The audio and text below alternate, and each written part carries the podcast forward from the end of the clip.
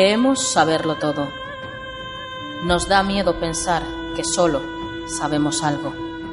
Pero lo que nos aterra es la certeza de que en realidad no sabemos nada.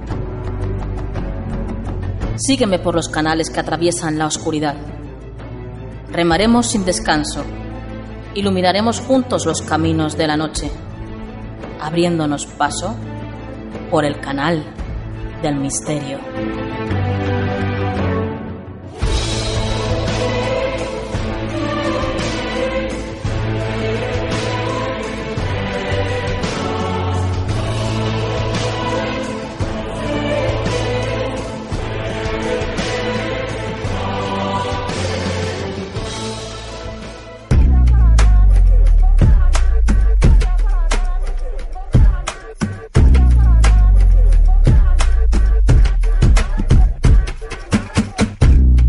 Buenas noches misteriosos, soy Nuria Mejías y esto es Canal del Misterio.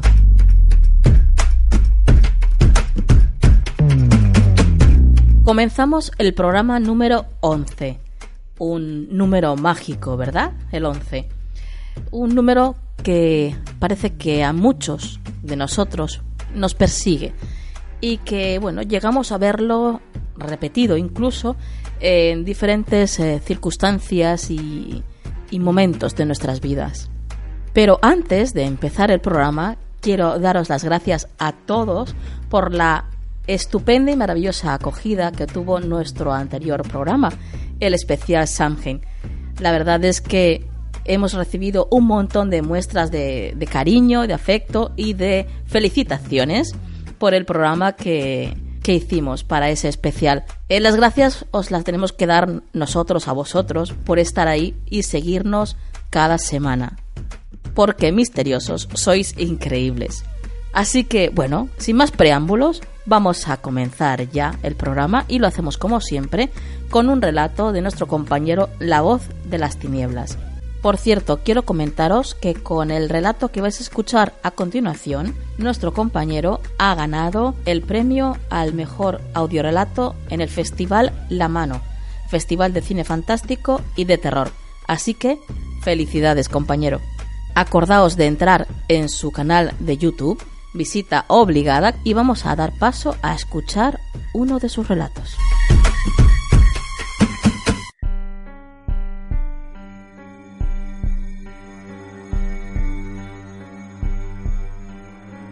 La voz de las tinieblas presenta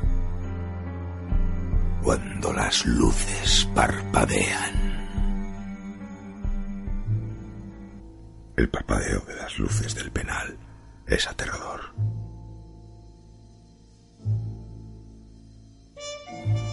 La primera ejecución ha comenzado.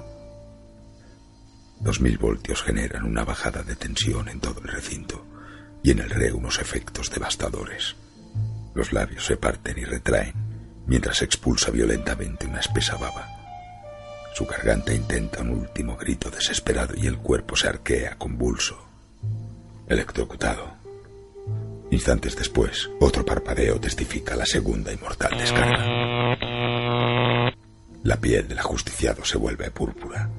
De la cabeza rasurada brota humo y vapor mientras los globos oculares estallan. Sangre y sustancias viscosas fluyen por sus cuencas muertas. El silencio sepulcral se rompe con la llegada del celador. Lentamente avanza por el corredor de la muerte junto al sacristán. La segunda ejecución del día es inminente. Es mi ejecución. El pulso se dispara en mis sienes. No puedo controlar el temblor que recorre mi cuerpo. Hace mucho frío y el pánico se apodera de mí. Soy un vil asesino. He matado por dinero y por placer, pero ahora apenas puedo andar. Agarrotados y conducido por el séquito macabro hacia el patíbulo. Un acre olor a carne quemada invade la tétrica estancia. La silla de recia madera está aún caliente. Con firmeza me atan los brazos, piernas y tórax. Mi corazón se desboca. me afeitan la cabeza y la humedecen con agua salada que se mezcla con mis lágrimas. Me ciñen el casquete mortuorio con el bozal de cuero. No lo han limpiado. Miro alrededor y veo el enorme conmutador en la pared junto al teléfono. El teléfono. Mi última esperanza. El indulto. La vida o la muerte. El verdugo se dirige al conmutador. Mira hacia la comitiva de ejecución. Asiente con la cabeza y apartan la mirada. No hay vuelta atrás. Veo imágenes de mi infancia, las luces parpadeando.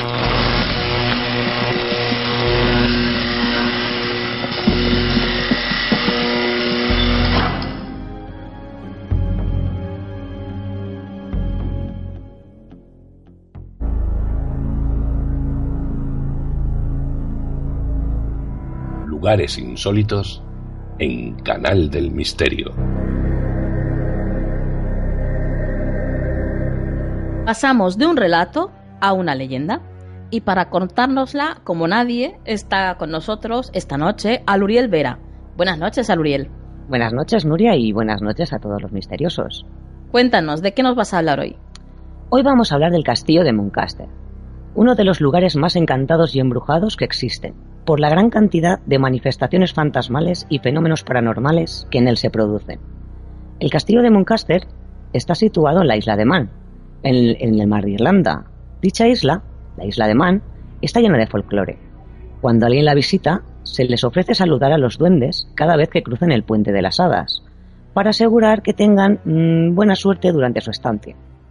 Esta isla Está más o menos situada triangularmente entre Irlanda, Escocia y Inglaterra y pertenece a la colonia inglesa. El castillo de Moncaster, cuenta, cuenta.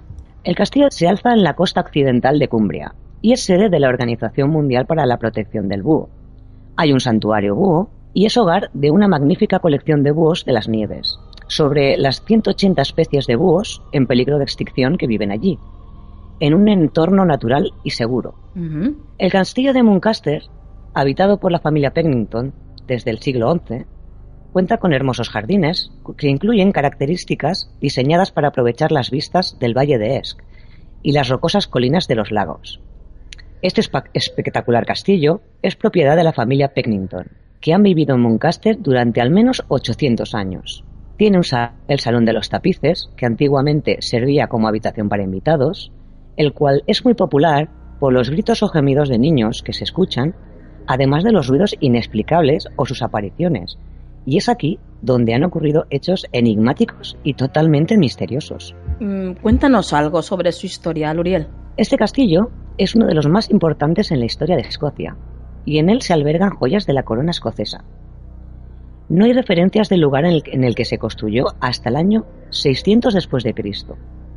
Se sospecha que el lugar donde se construyó el castillo se encuentra sobre cimientos que datan del Imperio Romano, de la cercana fortaleza romana de Glianoventa, en Ravenglass. En este espectacular castillo, cuenta la leyenda, que algunas veces se han manifestado grupos de soldados romanos patrullando por las cercanías del castillo, circundados por una espesa y misteriosa neblina. A pesar de estas manifestaciones, el ministro de Defensa indica que sus hombres nunca han mencionado un hecho misterioso durante los 30 años que cuidan el castillo. Aún así, varias investigaciones han revelado que el recinto puede estar ocupado por siete o más fantasmas. Bueno, aquí viene lo que realmente nos interesa. ¿Cómo han sido las apariciones que se han visto en el castillo? Así es, Nuria. Vamos al misterio en todo su esplendor. Son muchos los visitantes que aseguran haber visto figuras fantasmagóricas, escuchado gritos y llantos infantiles. Relatan haber percibido extrañas presencias invisibles y otros ruidos inexplicables por pasillos y dependencias del castillo, sobre todo en el interior del conocido como Salón de los Tapices. En esta cámara, la Sala de los Tapices, una figura oscura aparece de la nada, desvaneciéndose como por arte de magia, ante la incredulidad de los distintos testigos oculares, y algunos afirman que sienten presencias amenazantes. Figuras sombrías deambulan por doquier. Muchos de los huéspedes aseguran haber despertado sobresaltados en mitad de la noche debido a un peso extraño que se abalanzaba sobre ellos mientras dormían. Al parecer, dicha presencia obedece al espíritu de Tom Shelton, un bufón del siglo XVII, que actuaba como sicario del inquilino del castillo por aquella época, llamado Sir Ferdinand Pennington. Se dice que entre los quehaceres cotidianos del maligno bufón resalta su malsano placer por engañar a los transeúntes ocasionales o a los despistados o perdidos por los alrededores. Los actuales propietarios del castillo de Muncaste creen que Tom todavía vigila su morada ancestral y que muchos de los accidentes, ruidos misteriosos y cambios de temperatura se deben al demoníaco bufón, que todavía se entretiene siglos después de haber muerto. Tengo que confesar que lo del bufón ya de por sí me pone la piel de gallina. Me pasa como, como con los payasos, que, vamos, que me, es algo superior a mí. Pero bueno, ¿qué más sucede allí, Aluriel? Es cierto, Nuria, para algunas personas los payasos, como las muñecas de porcelana, tienen algo de siniestro. Sí, sí, ya te digo que a mí, vamos, terror. Sí, a mí me pasa con los payasos también. Seguramente por alguna película que hayamos visto de pequeños y que se nos queda grabado en el, en el subconsciente colectivo. Pues eh, yo creo que va más allá, fíjate. yo, mi teoría es que es una máscara, ¿vale? Entonces, el no ver la expresión de lo que hay detrás de esa persona, mm, yo creo que es lo que más aterroriza. Es el terror psicológico, ¿no? Lo que no puedes ver. Mm. Podríamos decirlo así, ¿no? De alguna manera. El no ver lo humano, al tener esa máscara, esa careta, ese maquillaje que llevan eh, pues los payasos, ¿no? Parece que como le quita, como si le quitaras humanidad. Y yo creo que eso es el, terror que, que, vamos, que sentimos muchísimos, ¿eh? porque somos muchas personas somos, las que lo sentimos. Somos muchos, yo creo que somos muchísimos porque no, no pensaba yo que, que había tanta gente que le tenía terror a estos muñecos, pero sí, es cierto, eh, somos muchísimos. De hecho, yo a mí los payasos no me gustan nada, pero... pero vamos, volvamos al tema que estábamos en ello. Volvamos. Mm, volvamos a las presencias fantasmales que forman parte de la tradición del castillo. Como es la conocida Dama Blanca. Se trata de una joven y bella mujer, Mary Bragg, que fue asesinada en pleno siglo XIX, en la parte exterior de Muncaster la leyenda cuenta que su espíritu habitualmente deambula en los jardines y que son varios los testimonios que avalan su fantasmal presencia, por carreteras, caminos y parajes adyacentes. Y siguen las apariciones.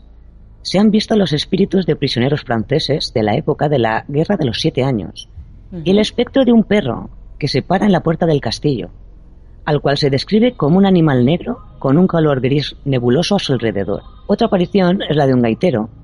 Cuenta la leyenda que un día una entrada hacia el túnel fue descubierta y se decidió enviar al gaitero a investigar.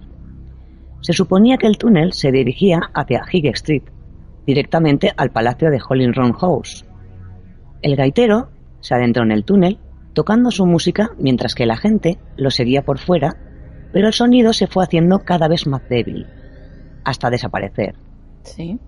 Nadie pudo decir exactamente la ubicación del gaitero, Historias posteriores indican que se puede escuchar el sonido de su gaita desde el Royal Mill. Como si las apariciones no fueran suficientes, cuentan de las supuestas apariciones de Janet Douglas y Lady Glemis. Esta última fue acusada de brujería y quemada en 1537. A Lady Glamis se la ha visto en la explanada en donde se quemaban a las brujas, se dice que muchos otros fantasmas habitan en distintas partes del castillo también. Estás escuchando Canal del Misterio. Vamos, que, es un lugar lleno de misterio del bueno, del que nos gusta a nosotras, vamos. ¿Y hay alguna estancia del castillo donde sean más acusados los fenómenos? Así es, Nuria. Las bóvedas del castillo son las más escalofriantes. Según los reportes, hay nueve entidades en ellas.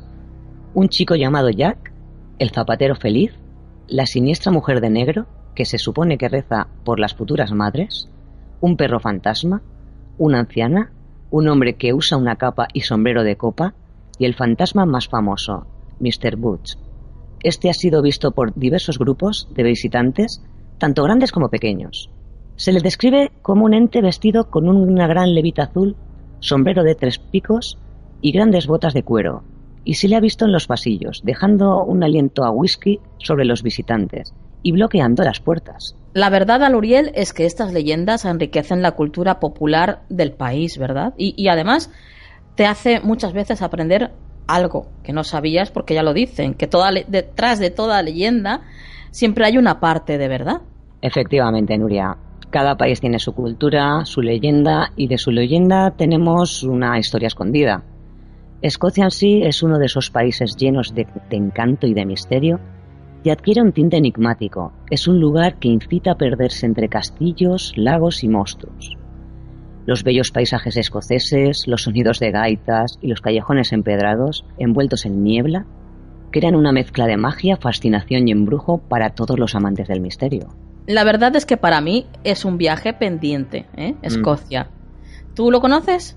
No lo conozco, pero es un, es un sitio, es un país pendiente que, vamos, que desde toda la vida, bueno, entre otros, pero Escocia es, para mí es un sitio mágico, como puede ser Galicia. Eh, y desde luego es un país pendiente antes de que me vaya. Lo tengo clarísimo. Bueno, bueno, quién sabe, igual vamos juntas, ¿eh? Ay, eso estaría genial, eso estaría genial y visitar el castillo y muchas, muchos sitios que hay allí. Sí, sí, sería impresionante. Además ya hablan de la Escocia mágica, hay que ir a verla. Sí. Muchas gracias a Luriel por este paseo por tan majestuoso castillo. Y bueno, hasta la próxima. Gracias a ti, Nuria, y a todos los oyentes misteriosos. Buenas noches. Buenas noches.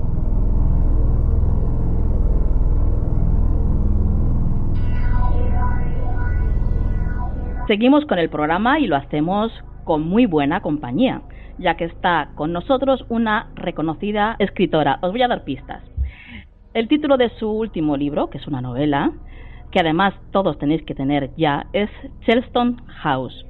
Yo personalmente la recomiendo porque, vamos, me enganchó desde, desde la primera hoja. Además de escritora, es directora general del área de nuevos negocios en el grupo Planeta y sobre todo un alma especial. Hablo, por supuesto, de Laura Falco. Buenas noches, Laura. Buenas noches, Nuria. Estás con nosotros para informarnos de un gran evento que se va a dar lugar los días 14, 15 y 16 en Madrid. Nada más y nada menos que el primer Congreso de Misterio y Enigmas de la Historia. Cuéntanos, ¿cómo surge la idea por parte del Grupo Planeta de embarcarse en un tinglado como este? Porque no ha tenido que ser fácil, ¿no? Eh, no, en absoluto, ya te cuento. A principios de este año, eh, dándonos cuenta que igual que ha pasado en el mundo de la música, eh, las ventas de, libros en general se han visto muy resentidas por la crisis y también por el pirateo, hay que decirlo. Pues bueno, eh, buscamos soluciones para ver eh, cómo podíamos conseguir que los autores tuvieran otra vía de ingresos. Y se nos ocurrió montar el Conference Office, que es donde surge esta iniciativa. El Conference Office es una línea de negocio que tiene a la mayoría de autores del grupo y a personajes que son del grupo o no lo son a veces, que desean pues dar conferencias, eh, desean hacer talleres de, manualidades a veces, cada uno entra dentro de su especialidad. Y una de las, de las cosas que se organiza desde el Conference Office, que viene a ser un poco como una especie de, de bueno, lo que lo que hacen los cantantes con los conciertos, es un poco ese, símil, ¿no? Sí, Pues una de las cosas que se, que se nos ocurrió es, aparte de gente que nos subcontrata a autores para, para dar conferencias o lo que sea, montar nosotros actos propios. Y dijimos, bueno, ¿por qué vamos a empezar? Evidentemente ahí la culpa fue mía. Dije, oye, vamos a empezar por algo que domino plenamente, donde conozco a todos los ponentes a nivel nacional y donde además sé eh, pues un poco cómo gestionar el público que asiste, etcétera, etcétera, que fue el tema del misterio y de los enigmas. Y de ahí surge la iniciativa. Bueno, yo tengo que darte las gracias en representación de toda la gente que nos consideramos seguidores del misterio, porque va a ser un acontecimiento bueno, único, ya que habéis conseguido reunir a los 15 principales divulgadores del mundo del misterio. Realmente son 16, lo que pasa es que como hay dos que eh, dan, eh, dan la charla juntas, que son eh, Paloma y Sol, ah, bueno, claro, son 15 ponencias, pero son 16 ponentes realmente. bueno, pues si te parece, Laura, vamos a ir desgranando qué es lo que se van a encontrar en el Congreso estos tres días. El pues viernes... ¿Con qué nos vais a sorprender? Te cuento, el viernes es la inauguración, a las 6 de la tarde empezamos con Bruno. Bruno nos va a hablar de investigaciones oficiales del mundo del misterio, aquellas investigaciones que sabemos que los gobiernos han iniciado pero que ocultan informaciones que no quieren que, trasciendan a la luz pública. Luego de Bruno tendremos, bueno, entre charla y charla siempre hay como un cuarto de hora primera por si hay preguntas o si alguien quiere salir a fumar o lo que sea, evidentemente hemos de dejar un poco de espacio. Muy bien, Entonces luego a las siete y cuarto empezará Clara Taoces que nos hablará de un mundo que conoce perfectamente, que es todo el universo de los sueños, sueños premonitorios, simbolismo, trastornos, mitos y curiosidades de ese mundo tan fascinante que es lo onírico. Luego a las ocho y media tenemos a Francisco Contreras Gil, que nos hablará de casas encantadas y fantasmas, eh, un poco basándose también en la experiencia del, último libro que redactó, eh, donde pues bueno nos cuenta diferentes ubicaciones de casas realmente o de, lugares embrujados que es un tema que siempre funciona muy bien, y ahí acabaremos lo que es la tarde del viernes. Luego ya saltamos al sábado. Eh, el sábado es el día quizás más intenso, es un día que empezamos a las 10 menos cuarto con Mónica González Álvarez, que nos hablará del ocultismo en la época nazi, que es un gran tema, es un tema además, eh, como sabes, bueno, que, que por sobre todo cuando personajes como Hitler o Himmler estuvieron obsesionados con la persecución incluso del, del Santo Grial o con, los, con la astrología, es un tema muy interesante. Luego, a las 11, tendremos a Lorenzo Fernández Bueno hablándonos de esa eterna pregunta de si existió otra humanidad antes de la actual, saber realmente, bueno, aquellos, aquellos vestigios que, que se han encontrado del pasado que a veces nos descolocan y nos hacen sospechar que quizás hubo antes que nosotros otra otra civilización distinta, eh, los famosos eh, gigantes, por decir algo. Luego a las doce y cuarto eh, tendremos a Pedro Amorós, presidente de la Sociedad Española de Parapsicología, eh, con el tema, bueno, su gran tema, que son las psicofonías. Ahí, pues evidentemente oiremos audios, debatiremos sobre las diferentes hipótesis de dónde surgen las psicofonías y cómo funcionan.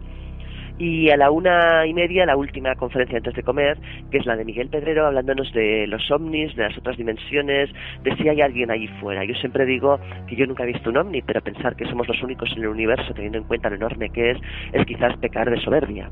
y yo creo que bastante es absurdo. Efectivamente, bueno, sobre todo es que a nivel científico yo creo que es improbable, estadísticamente improbable. No sé en qué forma, no sé si serán eh, eh, digamos, humanoides o lo que serán, o serán partículas, pero evidentemente hay que pensar que hay algo más aparte de nosotros. Bueno, luego tenemos todo tiempo para comer. Y a las cuatro volvemos a reengancharnos con José Miguel Gaona, con otro tema apasionante que es al otro lado del túnel. ¿Qué hay entre la vida y la muerte? ¿Qué ocurre en ese tránsito en que muchas gentes describen haber visto la luz, haber visto un túnel? Em, ¿Qué hay después de esta vida? Yo creo que es un tema también que va a dar mucho juego y muchas preguntas al respecto.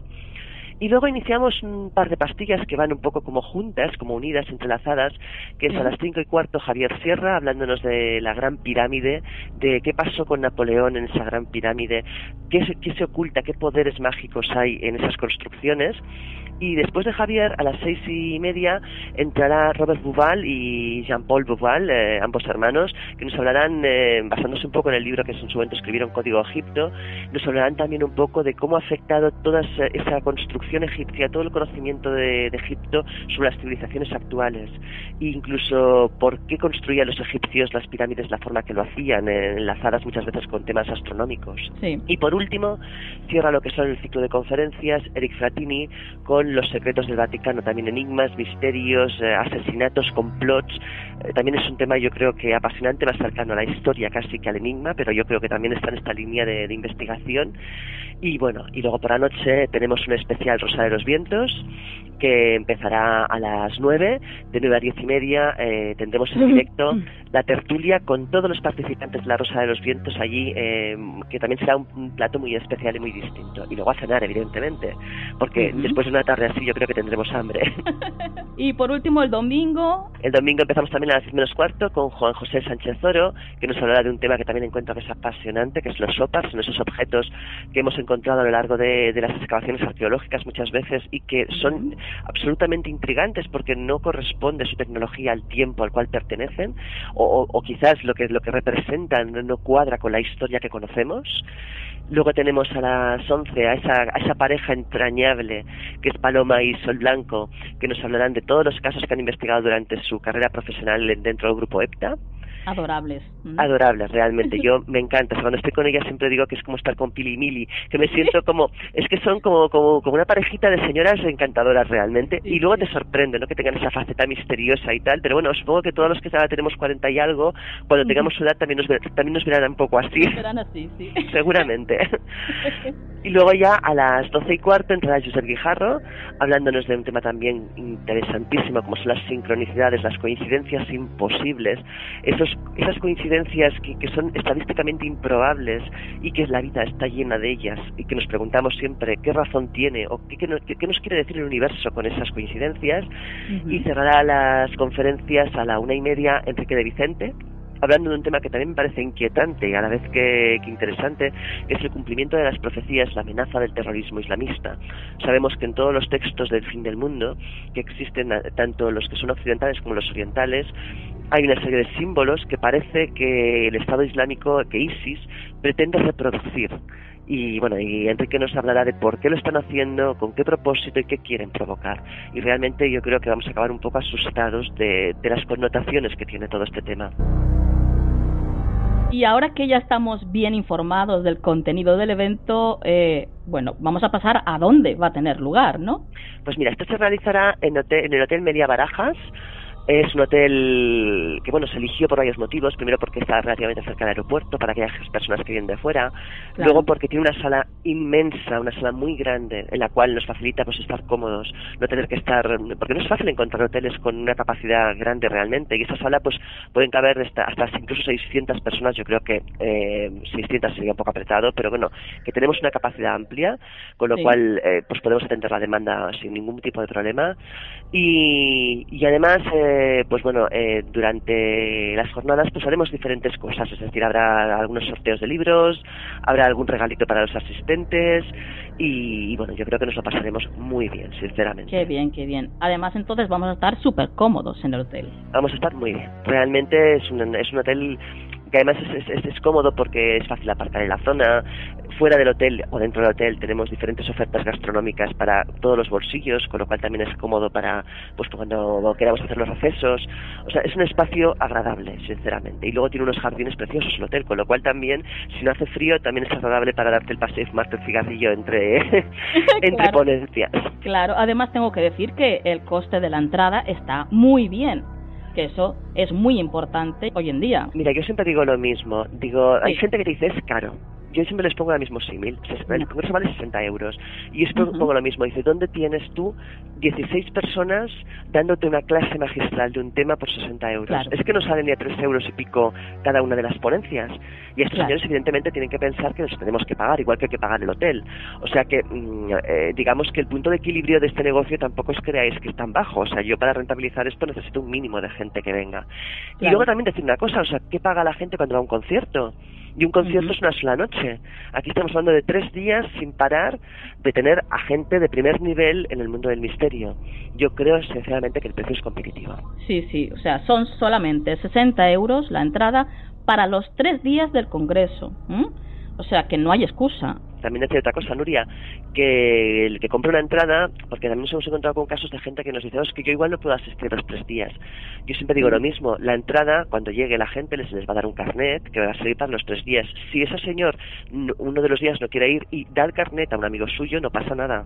Evidentemente es un carnet pues por persona, pero te que decir, si entre dos se ponen de acuerdo para decir, oye, mira, yo voy el viernes, tú vas a ir el sábado y yo voy el domingo, el carnet da igual quién lo lleve siempre y cuando lo lleve solo una persona, evidentemente. O sea que también se lo pueden repartir.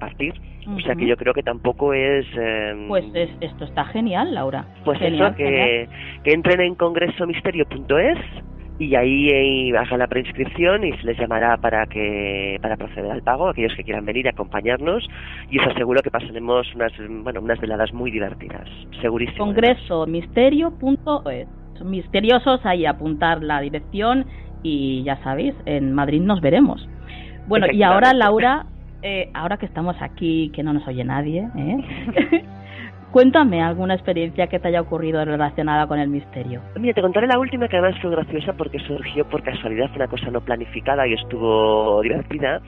La última vez que me bajé a Sevilla, la presentación del libro de Lorenzo Fernández, eh, me bajé, pero me bajé más que para probarla, para que Lorenzo la conociera, me bajé la Spirit Box, la máquina de los espíritus, que había comprado en Amazon porque en España no, no, no se localiza esta máquina, no existe tienda donde la vendan y me la llevé a Sevilla pues para enseñarle cómo funcionaba y tal. El caso es que estaba ahí David Flores y otra serie de gente del mundo del misterio y de repente así como que no quiere la cosa surgió irnos de investigación. A todo esto unas risas porque claro yo iba con vestido largo blanco, con zapatos de tacón igual que yo dos otras, dos otras chicas también que se apuntaron a venir. Con lo cual imagínate ir a un descampado, a un sitio así inhóspito con tacones. No era muy apropiado, ¿no? Bueno, solo te digo que yo de lejos parecía la mujer de la curva, porque claro, toda vestida de blanco y con tacones parecía realmente un espejismo. El caso es que nos fuimos, bueno, me llevaron a un antiguo hospital militar abandonado y, y, la verdad es que estuvo la experiencia muy bien porque en el primer edificio en el cual estuvimos yo no tenía ni idea de la historia de ese hospital y me sorprendió que nos empezaron a contestar en inglés. Bueno, para los que no lo sepan, la Spirit Box es como hacer psicofonías, pero eh, la contestación es directa, es, en tiempo real. Lo que hace es barridos de diferentes emisoras de, FM o AM, depende de la, en, la, frecuencia que lo pongas, a mil hercios. Entonces tú no oyes entera ninguna de las eh, emisiones, oyes como saltos de ruidos, pero cuando alguien habla, sí que lo oyes saltando sobre todas las bandas de la emisora. Entonces, pues empezaron a hablarnos en inglés, pero a contestarnos, o sea, nombres en inglés, que eran cuatro personas las que habían allí en ese edificio. Y yo dije, bueno, qué raro, porque nos contestan en inglés. Y ahí me dio la explicación David, me dijo, no, es que esto era un antiguo hospital militar cedido por Franco a los norteamericanos.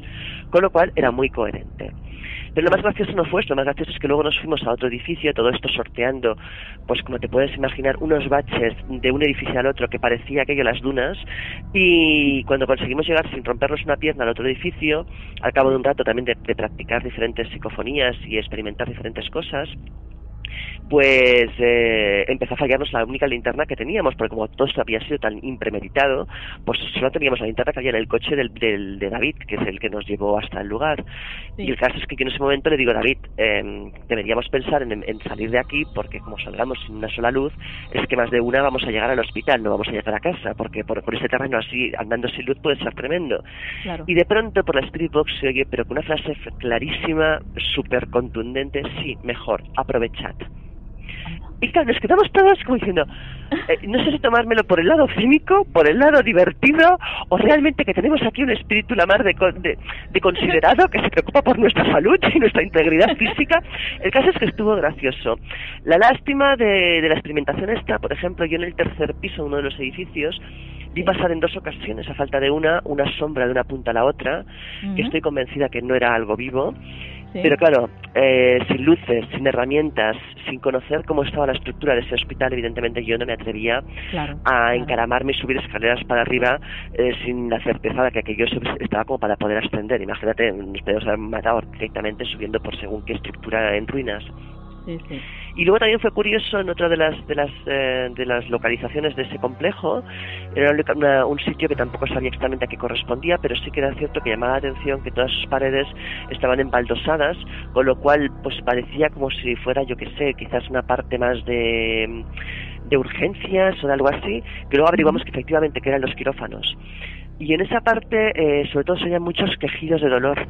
O sea, me, se oían gritos, quejidos. Eh, y la ¿Pero esto también a través de la Spirit Box? Efectivamente, efectivamente, efectivamente.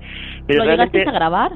Eh, bueno, grabamos parte, lo que ocurre que una de las grabadoras que íbamos, nueva, no sabíamos bien cómo funcionaba y en vez de grabar luego lo desgrabamos, con lo cual fue un pequeño, mm, bueno, eh, contratiempo.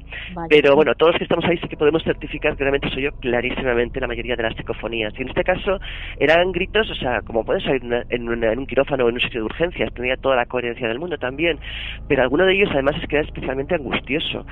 Y, ya cuando nos íbamos también con, eh, grabando, siguiendo grabando y escuchando y tal, eh, empezamos a ver también disparos, o sea, como si fueran eh, prácticas de tiro, que también tenía mucha coherencia con el lugar porque había sido una base americana. Pero bueno, que estuvo muy interesante, sinceramente, la, la jornada y dijimos, oye, la próxima vez que vengamos vamos con, con, una cosa un poco más seria, no así eh, como quien va a pasar una, una, tarde a hacer un picnic a mitad del campo, pero bueno, digo, la próxima vez tenemos que hacerlo bien hecho, pero sí que estuvo bien. y para aquellos que iban ahí en Sevilla, en este caso, pues que sepan que es una zona que realmente hay mucha actividad, o sea que para experimentos es una zona bastante, bastante buena. Qué bien, qué bien muchísimas gracias por tu generosidad. A ti. Y, bueno, ya sabéis, todo el mundo a acudir al Congreso de Misterio y Enigmas de la Historia. La página web la recordamos de nuevo, congresomisterio.es. Efectivamente. Gracias por estar con nosotros esta noche, a Laura. Vosotros. Y por supuesto, ya sabes que esta es tu casa. Muchas gracias. Buenas noches, Laura. Igualmente.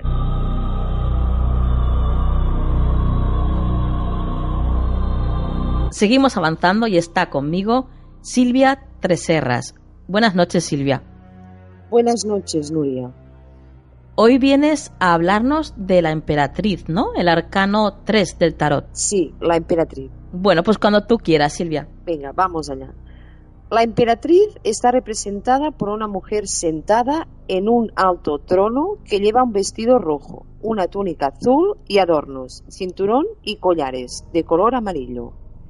Sus cabellos son blancos y lleva en su mano derecha un escudo.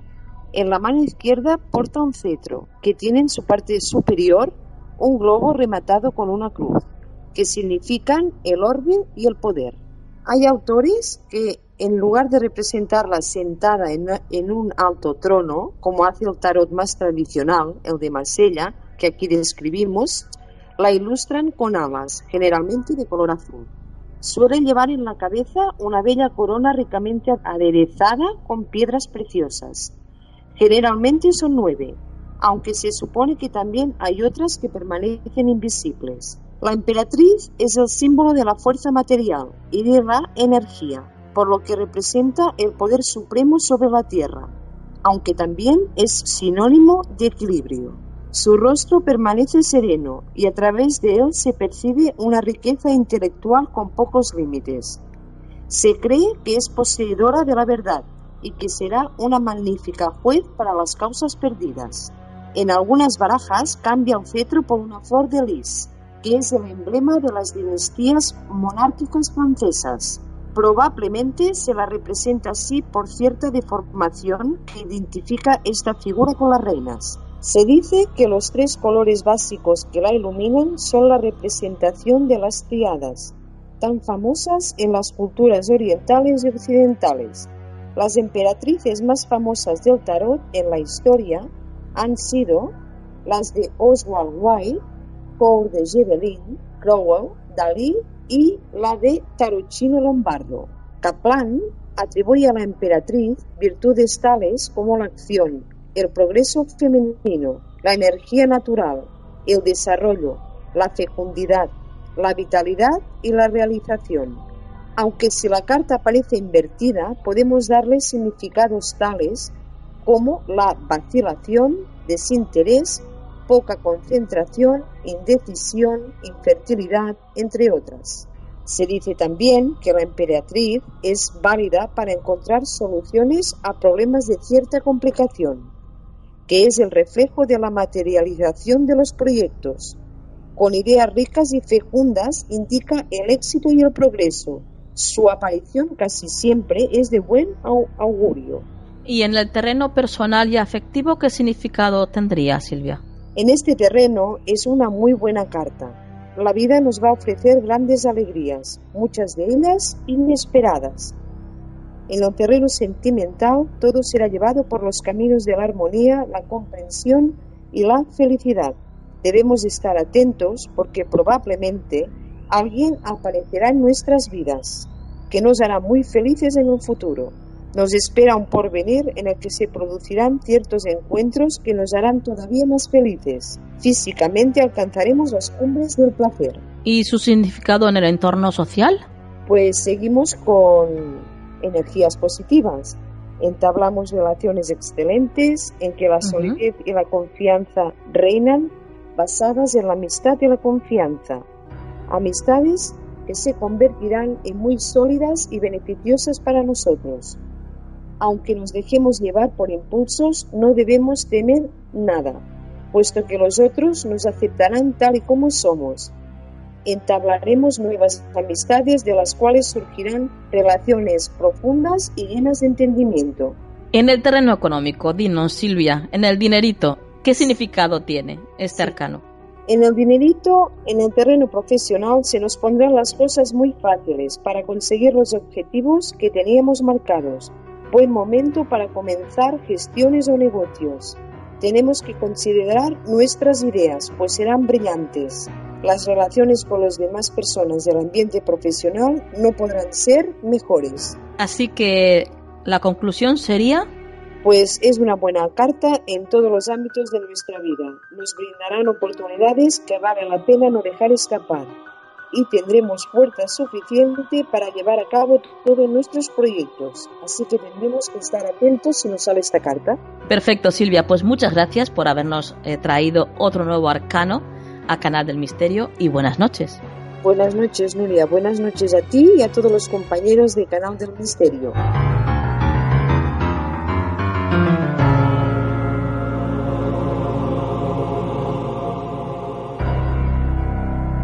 Esta leyenda sea bastante vieja, en el barrio de Juliet sigue viva.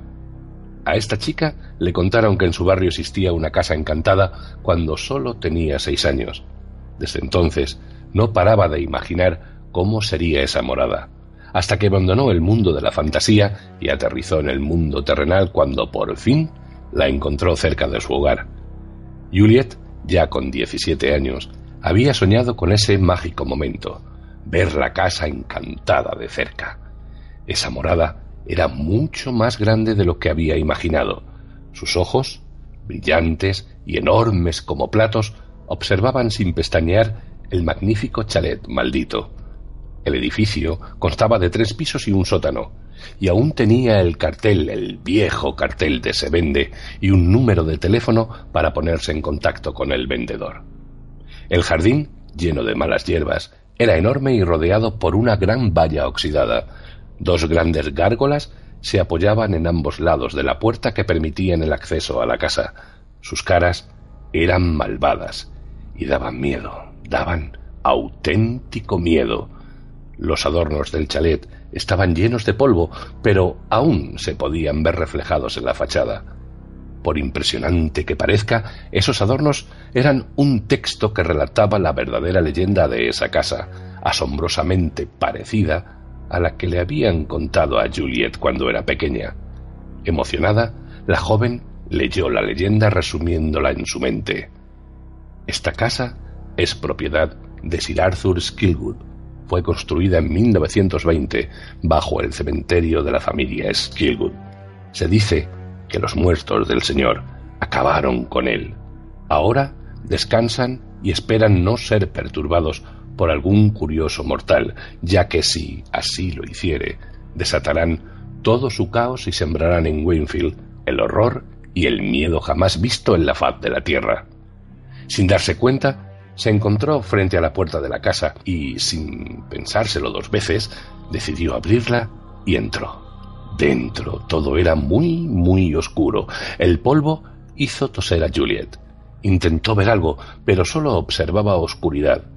Una oscuridad silenciosa, hasta que, por arte de magia, a unos dos metros de distancia, unas velas empezaron a lucir. Enfrente de ellas había un candelabro cobrizo que brillaba a la luz de las velas, mientras que la cera caliente se derretía lentamente sobre él. Juliet cogió el candelabro y toda la planta principal se iluminó.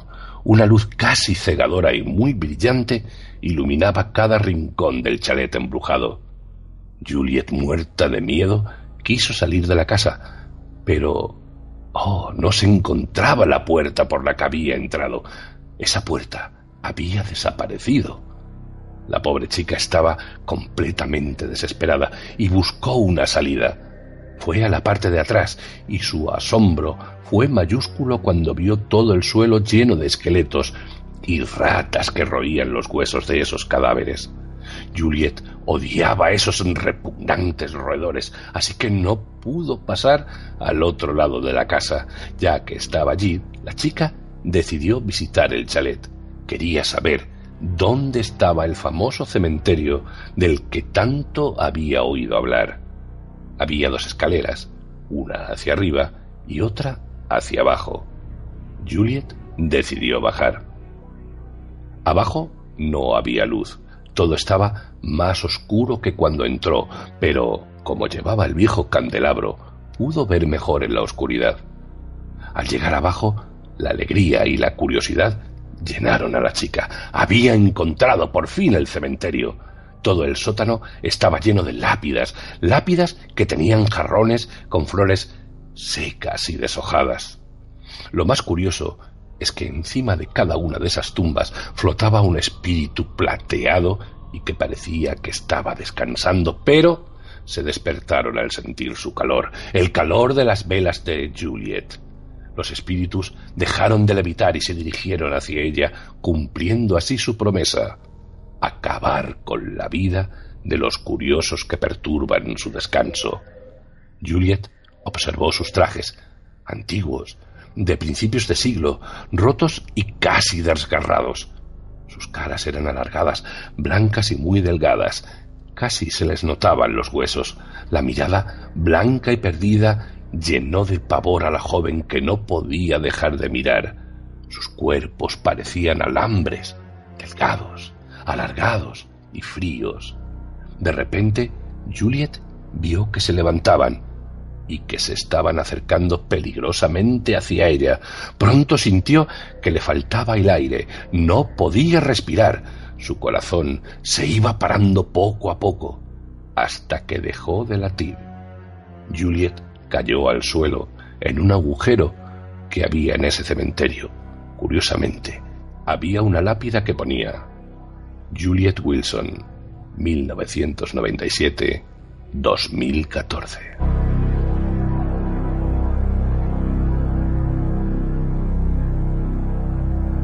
¿Quieres ponerte en contacto con nosotros?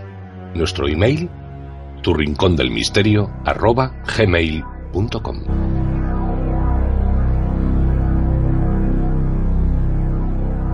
Seguimos por el canal y en esta ocasión llegamos a un lugar de esos que quitan la respiración cuando lo ves. Un lugar lleno de enigmas, de misterio y de preguntas. ¿Pudo ser la ciudad de Petra un portal de entrada a visitantes de otros mundos? ¿Por qué Petra fue construida no solo como fortaleza natural, sino también como observatorio solar y lunar? Hoy está con nosotros Antonio Hernández para hablarnos sobre este maravilloso enclave. Buenas noches, Antonio. Hola, Noria, buenas noches. Bueno, bienvenido a, a tu programa. Pues muchas gracias. Bien hallado. Cuando quieras, estamos dispuestos a entrar de tu mano a Petra. Muy bien, Nuria. Petra tiene una historia religiosa amplia e importante, escrita y enclavada tanto fuera como dentro de sus muros. Siendo conocida en todo el mundo como la ciudad perdida, su nombre Petra proviene del griego y significa piedra, y es sumamente idóneo que así se la llame, no porque esté construida con piedra, sino porque real y literalmente está enclavada y esculpida en piedra.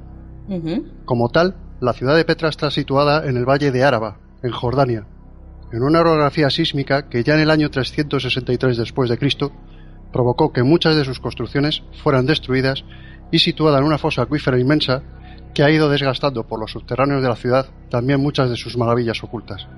Muchos historiadores se refieren a Petra como la ciudad rosa. Esto viene dado por el color rosáceo de sus paredes de arenisca, siendo empezada a construir por los edomitas en el siglo VIII a.C y en cuya fortaleza, casi un siglo y medio después, los nabateos ubicaron su capital. Hasta hace poco se estimaba, basándose en estudios arqueológicos, que el reino de los edomitas, Edom, existió solo a partir del siglo VIII a.C.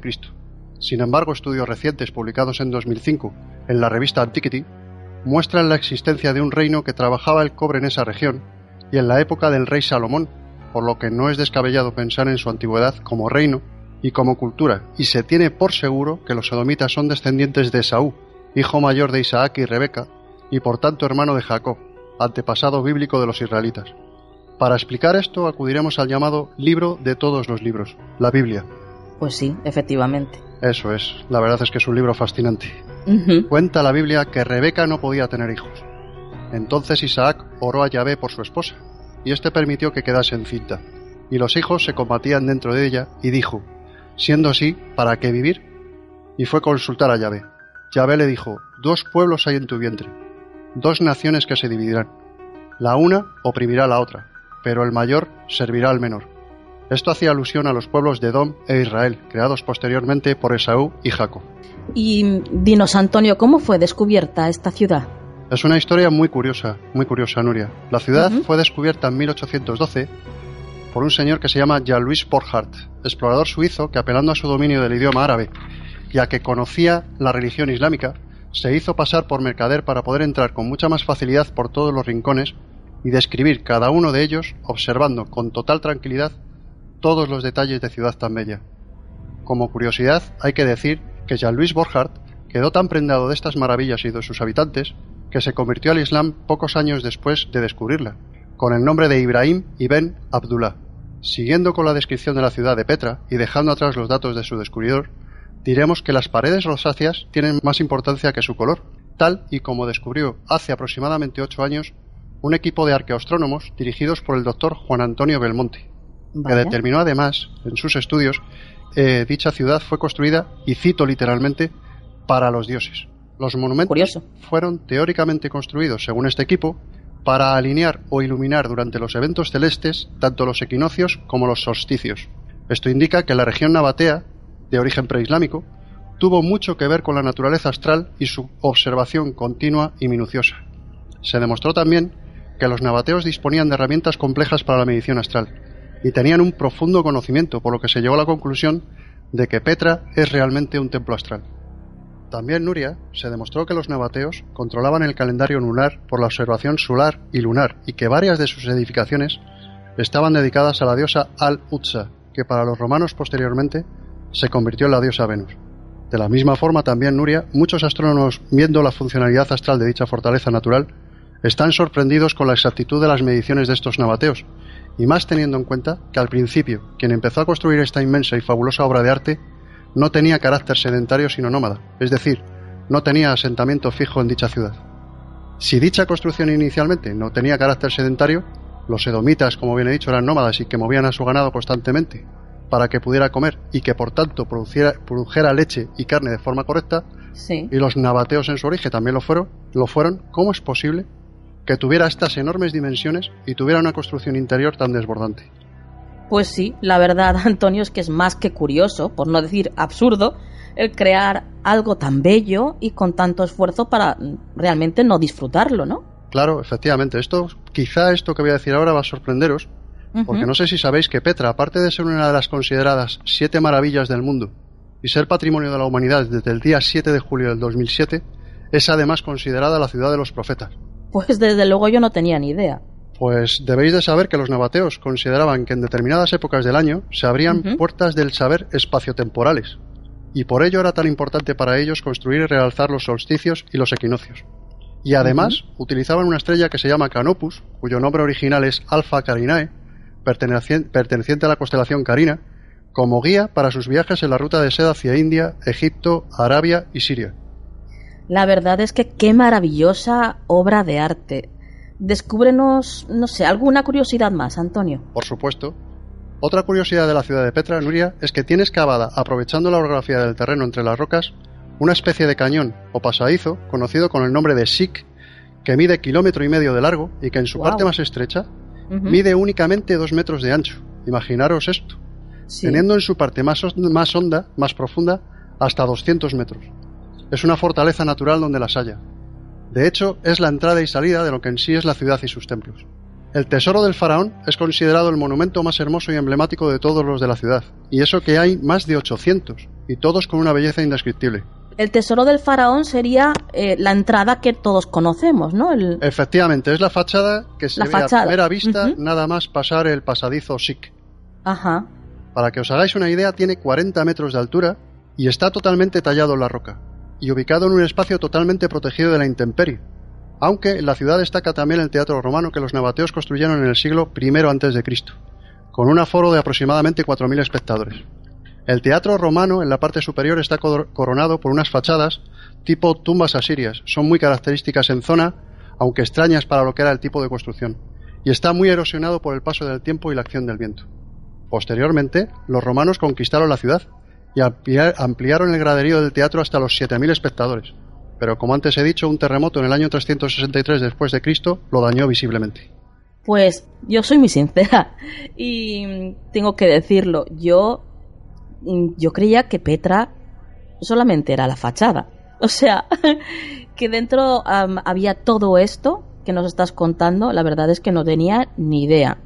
sí pues que sé que es una ciudad que está llena de, de mitos, ¿no? Y de leyendas. ¿Podrías contarnos alguna? Por supuesto, es una ciudad, es una, es una ciudad, Nuria, verdaderamente sorprendente. Porque no es algo que realmente haya pasado a lo largo de los tiempos sin, sin haber sido eh, verdaderamente, verdaderamente maravillada por, por cada una de las naciones que ha estado en ella, ¿sabes? Claro. Por ejemplo, en cuanto a los mitos, pues eh, hay varios que la ciudad encierra. Como habréis adivinado vosotros, son incontables. Y la verdad es que de toda clase. Por ejemplo, cuando Borchardt redescubrió para el mundo occidental la ciudad, se propagó el rumor de que Petra realmente tenía un origen bíblico, aduciendo que Moisés hizo manar agua de una piedra de ese lugar para evitar que el pueblo judío muriese de sed en su travesía. Pero Moisés lo que no sabía es que el agua estaba envenenada y solo lo sabían los musulmanes que habitaban aquella zona. Es sorprendente, la verdad. Otra de las historias cuenta de atrocidades, fíjate lo que te voy a contar, realizadas por criaturas en parte vivas y en parte muertas hacia los cristianos para proteger las inmensas riquezas y tesoros que se esconden en las profundidades de la ciudad. Solo puedo añadir una cosa después de haberos contado todo esto, y es que para mí, por lo menos para mí, y supongo que para mucha gente, Petra es una ciudad mágica. Envuelve al viajero nada más recibirle, que cautiva por su impresionante construcción y que enamora más por sus secretos que por las cosas que se saben y que han sido descubiertas a lo largo de tantos años. Es una tremenda fortaleza, fortaleza natural, pero en la que además se construyeron templos, monumentos funerarios, un teatro, casas, canalizaciones de agua y todo ello esculpido en la misma piedra. Un sitio donde las estrellas eran referentes y como en tantas culturas antiguas, los templos se orientaban hacia las mismas como si fueran la fuente, la fuente del saber, la fuente de la vida, y nuestros antepasados lo supieran a ciencia cierta. Quizá lo eran, o lo son, o no, no lo sabemos, pero ellos tenían esa convicción. Hagamos caso de leyendas o no, Petra es una delicia para todos los sentidos, algo por lo que realmente la humanidad debe sentir un orgullo inmenso. Si verdaderamente el hombre fue capaz de construir Petra, yo me pregunto de qué no será capaz en el presente y en el futuro si se lo propone. Muy buena pregunta, Antonio. Mm, una cosita, eh, ¿has tenido el privilegio de visitarla? Sí, sí, sí. ¿Y qué tal la experiencia? Pues yo la recomiendo. Además la recomiendo porque eh, lo que no os he contado es que hay dos entradas. Hay una por abajo que es exactamente el SIC, pero luego en su momento los romanos, preveyendo que podían ser atacados cuando ellos eh, tomaron uso de la ciudad, Sí. hicieron una entrada por arriba que muy poquita gente conoce, que es Sí. también como una especie de pasadizo elevado en la roca. Y la verdad es que es verdaderamente sorprendente porque se toman fotos como pues desde arriba, desde arriba, por ejemplo, del templo, del templo del faraón. Y es verdaderamente impresionante, os lo aseguro. Antonio, no sabes lo que he disfrutado con este viaje de tu mano por Petra. Tengo que decirte que desde pequeña es un lugar que me ha llamado muchísimo la atención. De estos sitios que cuando los ves dices, tengo que verte algún día.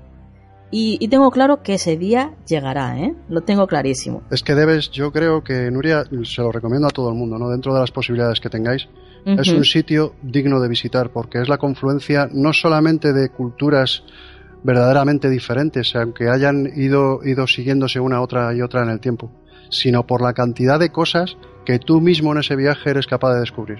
Es verdaderamente impresionante, os lo aseguro. Muchas gracias por dejarnos conocer más esta magnífica maravilla, Antonio. A vosotros, a vosotros sin ninguna duda, Nuria. Gracias por darme la oportunidad de comentarlo. Buenas noches. Igualmente, buenas noches a todos. Bueno, misteriosos, y con esto llegamos al final del programa. Espero que hayáis pasado un rato muy agradable con nosotros, que hayáis aprendido mucho, como siempre, y que haya sido pues una horita en la que os hayáis sentido en familia. Gracias, por supuesto, como siempre, a todas las radios que nos emiten, Misterio FM, Radio DDC, Edenex y Radio Libre FM, por emitirnos y hacer que nuestra voz llegue a muchísimos más misteriosos. Os recuerdo que siempre hay un buen momento para empezar a cambiar. Si uno quiere, puede. Así que, quita poder a todo lo que te perturbe, porque si no existe en tu mente, tampoco existirá en tu vida. Que la luz siempre esté en vuestra vida. Buenas noches.